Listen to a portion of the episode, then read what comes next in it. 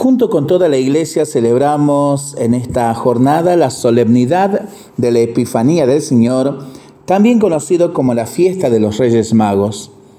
Esta fiesta nació en las iglesias de Oriente al mismo tiempo que la Navidad en Occidente en la segunda mitad del siglo IV. El objetivo de la misma era celebrar el nacimiento y bautismo de Jesucristo.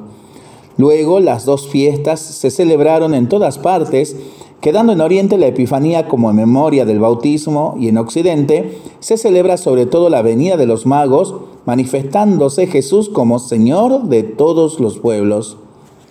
La Epifanía es una solemnidad que desborda el tema concreto de los magos de Oriente, cuya venida se recuerda en la lectura del Evangelio de esta jornada y cuyo significado se profetiza en la primera lectura y en el Salmo responsorial de hoy.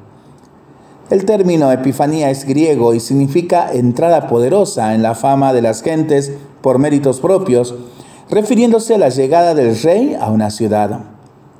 Además, indicaba la aparición de una divinidad o la intervención prodigiosa de la misma.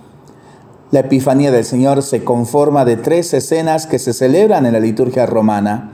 El día de la adoración de los magos, que es el caso de la fiesta de hoy, el bautismo de Jesús en el Jordán junto a Juan el Bautista, que lo celebraremos en este caso el domingo 8 eh, de enero, y las bodas de Caná, donde hace su primer milagro Jesús, que lo meditaremos pronto en alguna de las lecturas de la liturgia de las primeras semanas del tiempo durante el año que vamos a iniciar dentro de poco.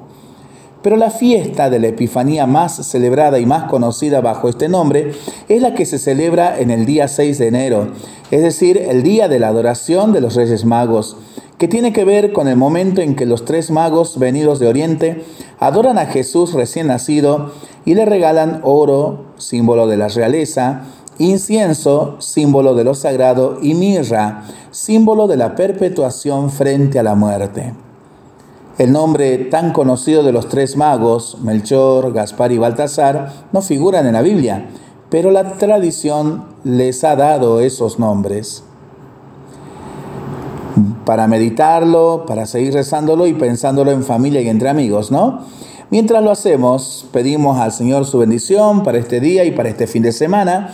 Le seguimos pidiendo por el fin de la pandemia, de las guerras y por el buen tiempo para nuestras vidas, nuestros animalitos y nuestros campos y nosotros responsablemente nos cuidamos y nos comprometemos a ser verdaderos instrumentos de paz. Que el Señor nos bendiga en el nombre del Padre, del Hijo y del Espíritu Santo. Amén. Que tengamos todos un excelente fin de semana.